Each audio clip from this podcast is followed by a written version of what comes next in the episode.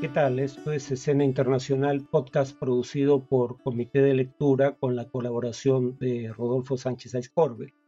Este es un podcast sobre eh, análisis político internacional que se emite tres veces por semana. La emisión de los días jueves, como esta, es de libre acceso, pero para acceder a las otras dos hay que estar suscrito. Eh, pueden suscribirse en la página web de Comité de Lectura o usando el enlace en la descripción de este episodio. Comienzo con la primera noticia de hoy, es que la OTAN acordó que Ucrania ingresará a esa alianza militar cuando hay un acuerdo unánime de los miembros y el país en cuestión cumpla ciertos requisitos. Eso es lo que establece la declaración aprobada en el primero los dos días de la cumbre de la OTAN eh, que se realiza anualmente y que en esta ocasión tiene lugar en Vilna, la capital de Lituania. Según lo establecido en ese acuerdo, la alianza está, cito, en posición de extender una invitación a Ucrania para unirse a la alianza cuando los aliados lo acuerden y las condiciones se cumplan. Eh, el secretario general de la alianza, Jens Stoltenberg, dijo que por condiciones se refería a la modernización de las instituciones de defensa y seguridad ucranianas y el fortalecimiento de la gobernabilidad en ese país. Eh, dijo que además había acuerdo unánime en la OTAN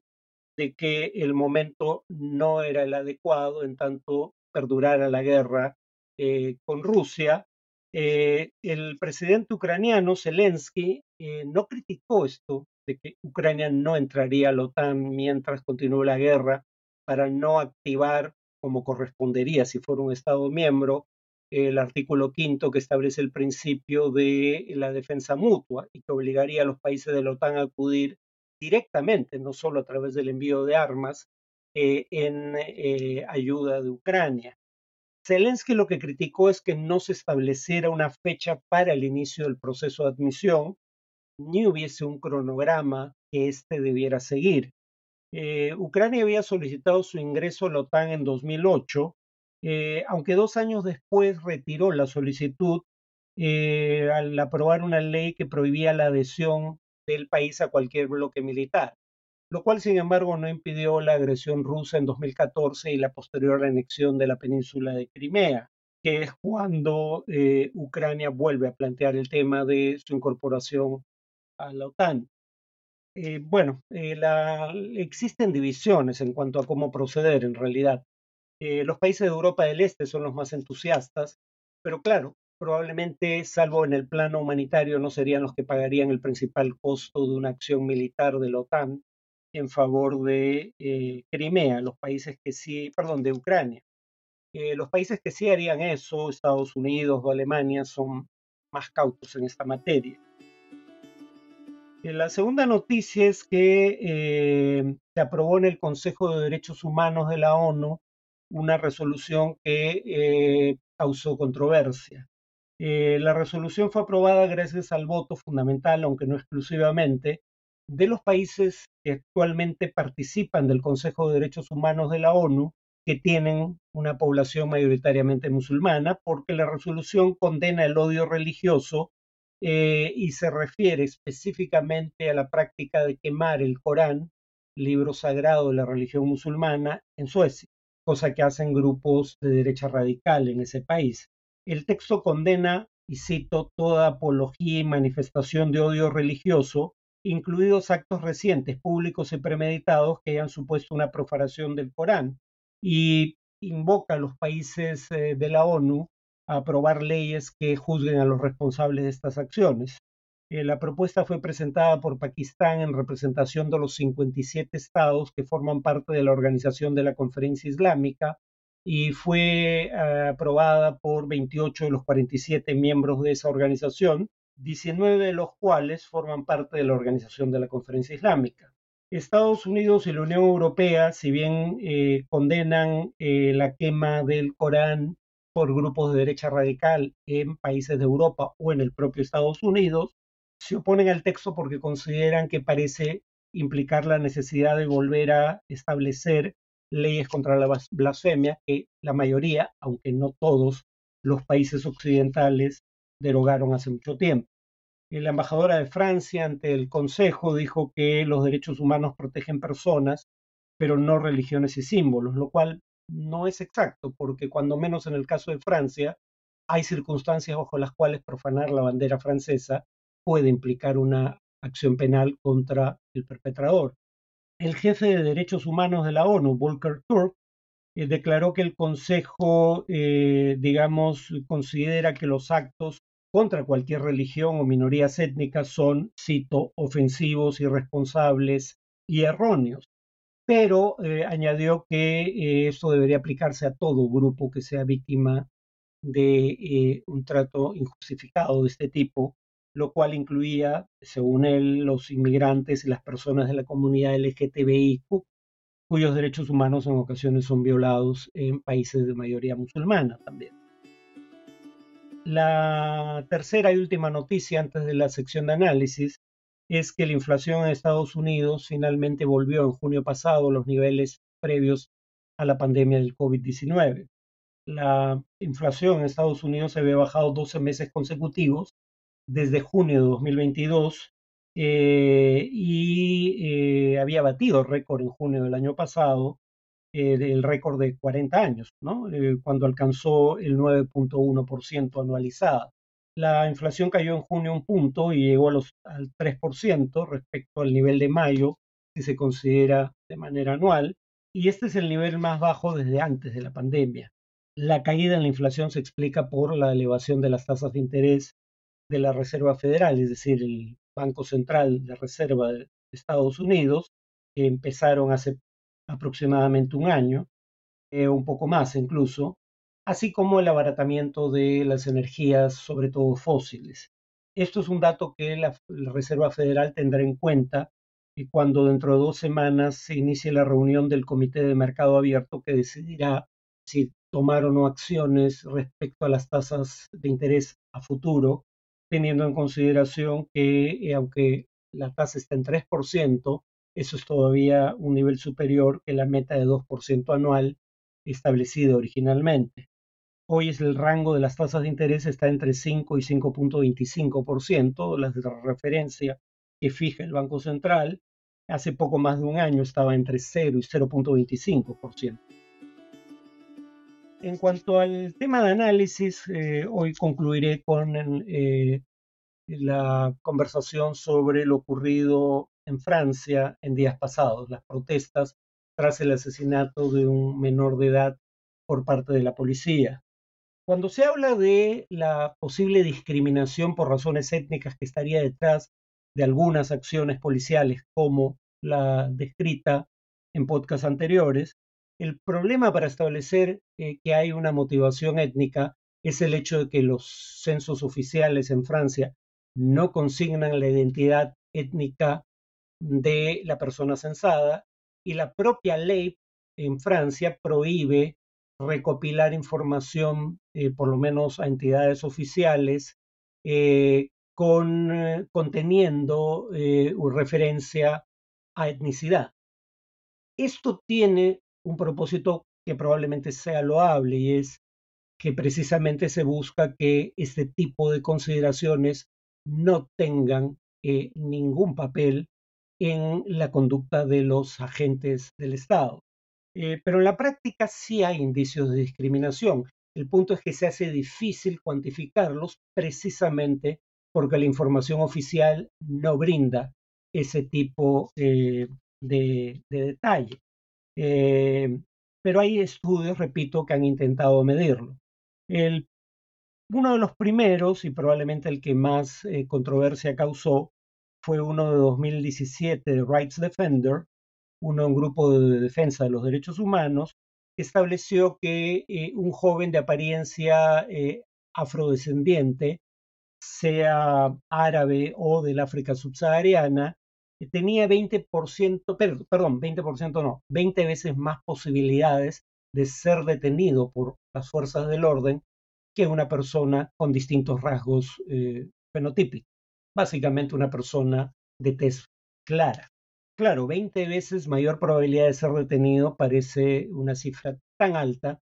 que aún si controláramos por el factor de que las personas que provienen del África, que son, digamos, descendientes de inmigrantes africanos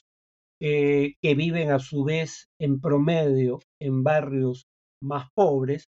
que tienen mayores tasas de delincuencia podrían tener una mayor probabilidad de estar involucrados en delito. Pero aún controlando por ese factor, eh, las cifras resultan desproporcionadas. ¿no? no parece ser eso lo que explica la diferencia de riesgo,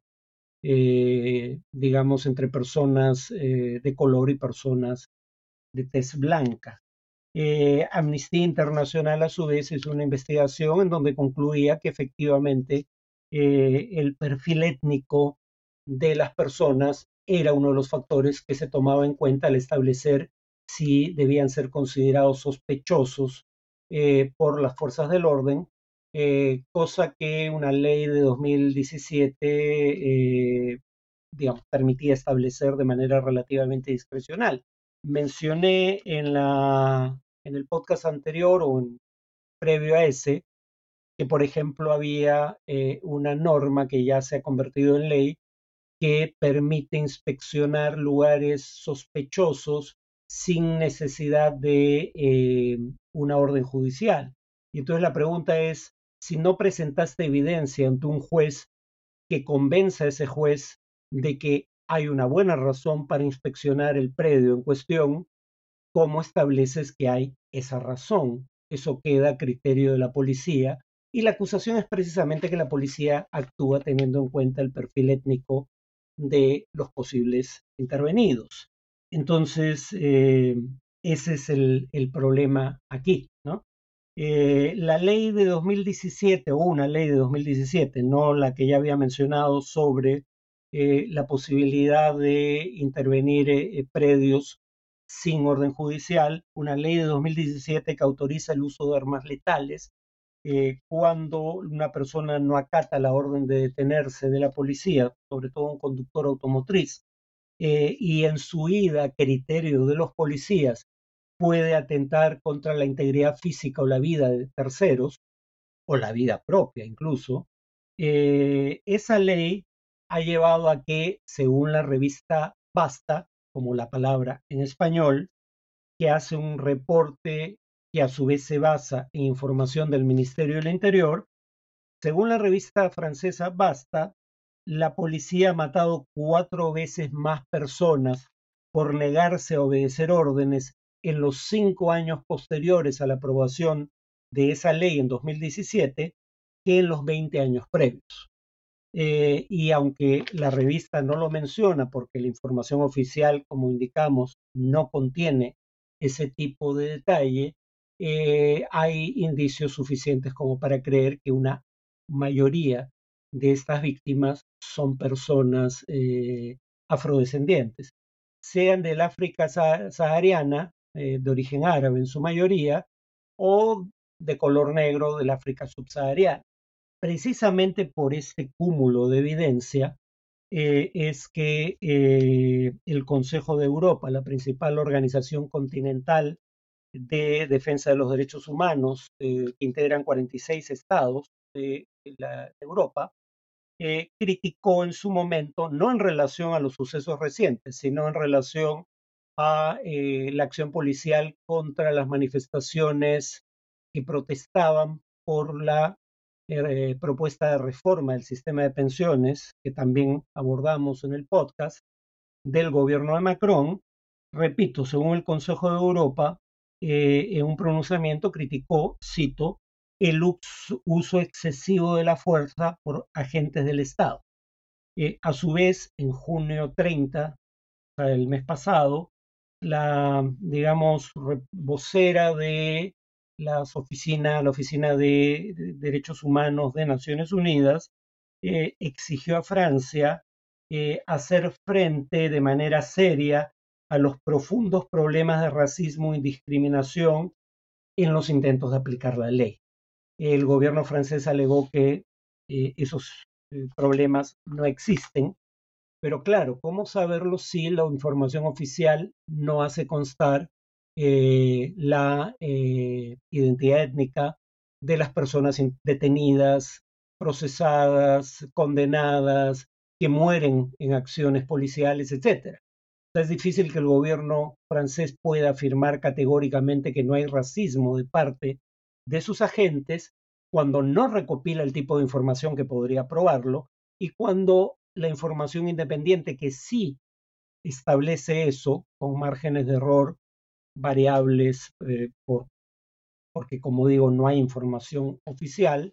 eh, que sí establece que hay discriminación por razones étnicas es ignorada por el Estado. Em, ahora, en cuanto a la violencia de los manifestantes, lo que habría que decir es que em, si bien probablemente la mayoría de quienes cometieron actos de violencia y vandalismo durante las protestas provienen de los barrios afectados, también es cierto que hay grupos aunque probablemente de incidencia menor en este caso particular, como el grupo anarquista Black, eh, Black Bloc, que se infiltran en todo tipo de manifestaciones, no solo las que ocurren en los barrios marginales, eh, y, provocan actos de violencia, o más probable, en el caso específico del que hablamos, hay pandillas juveniles, muchas veces dedicadas a actividades criminales, que también participan de actos de violencia por no mencionar eh, quienes delinquen de manera oportunista simplemente cuando encuentran la oportunidad de hacerlo, pero no se dedican a ese tipo de prácticas de manera convencional. Eh, y aquí habría que decir con claridad que eh, los indicios sugieren que la propia población de los lugares en donde hay una práctica discriminatoria por parte de la policía, a su vez mayoritariamente está en contra de la destrucción de servicios públicos que sirven a su propia comunidad, como la destrucción de escuelas o buses de transporte público. En ese sentido, repito, estas no son acciones representativas de la población de estos territorios eh, o de estos barrios eh, en donde impera la eh, marginalidad urbana. En el caso de las acciones del gobierno francés tras los hechos, tras el asesinato inicial de este joven, hay que decir que el presidente Macron, al ver las imágenes que contradecían la versión de la policía, que quiso describir los hechos de manera tal que calzara el uso de la fuerza contemplada en la ley de 2017 que ya mencioné, eh, el presidente Macron, al ver las imágenes que desmentían la versión del policía que asesinó al menor de edad, Nahel, no se conoce por ser menor de edad su apellido, dijo que sus acciones eran inexplicables e inexcusables y eh, ya ha sido el, policía en cuestión acusado de homicidio eh, voluntario.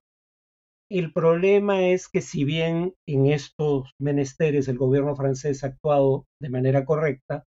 sigue sin admitir que hay un problema crónico de discriminación en las fuerzas policiales francesas y que eh, esto debería implicar la necesidad de reformar la policía. Eh, ese es el problema. Ese que es el kit del asunto no está en debate, lamentablemente, en este momento. Eso es todo por hoy. Nos vemos en el siguiente podcast.